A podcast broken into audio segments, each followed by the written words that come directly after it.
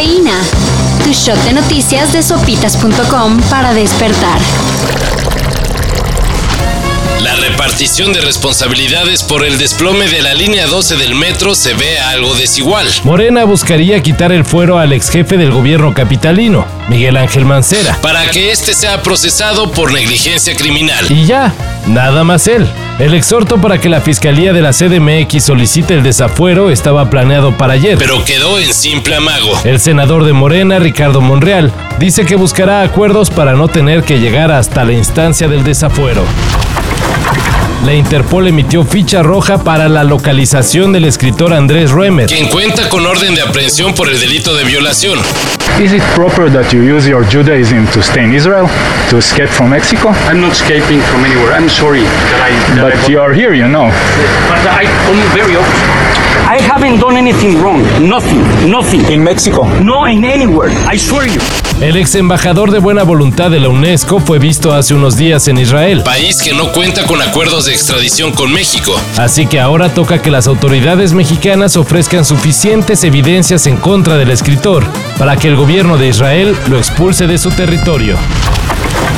El Atlético de Madrid está cerca de coronarse campeón de la Liga Española. Nos quedan dos partidos todavía y, queda, parece que no, pero queda un mundo, ¿no? Se aprieta muchísimo la liga, siempre lo hemos dicho, estos últimos cinco partidos y, nos hemos dado cuenta, ¿no? Estas últimas jornadas que al final todo el mundo se deja puntos y, para nosotros estos partidos son finales, ¿no? Hoy ha sido una final, la hemos ganado y el domingo tenemos otra final que, queremos ganarla y, bueno, y así consecutivamente hasta, hasta el partido de Valladolid que también iremos ganando. Ayer el equipo en el que milita el mexicano Héctor Herrera derrotó a la Real Sociedad, con lo cual llegó a 80 puntos. A falta de dos jornadas, el Atleti está en primer lugar de la tabla. Le sigue el Barcelona con 76 puntos y el Real Madrid con 75. Así que los colchoneros solo tienen que ganar sus dos partidos y listo, campeones. Ahora que si pierde o empata uno, habrá que sacar la calculadora y esperar combinación de resultados. Esmeralda Falcón hará historia. Mejor dicho, ya hizo historia.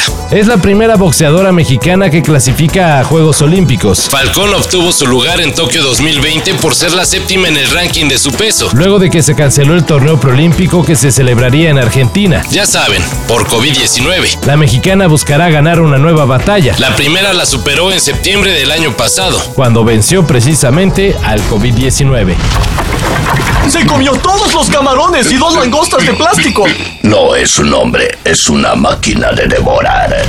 Una cosa es que no te haya gustado la comida del restaurante y negarte a pagar la cuenta. Y otra muy diferente, llevar a 17 invitados. Que todos le hayan empacado sabroso y exigir que sea gratis porque según uno de los platillos estaba crudo. Esa la aplicó una mujer de Gómez Palacio Durango, que ahora ya es conocida como Lady Come Gratis. Y le salió, bueno. Pues al parecer una de las empleadas del restaurante tuvo que pagar la cuenta de casi 3 mil pesos. Pero eso sí, la señora ya está quemada en redes. ¡No se lleve el baño María, señor! Para esta mayor información en sopitas.com.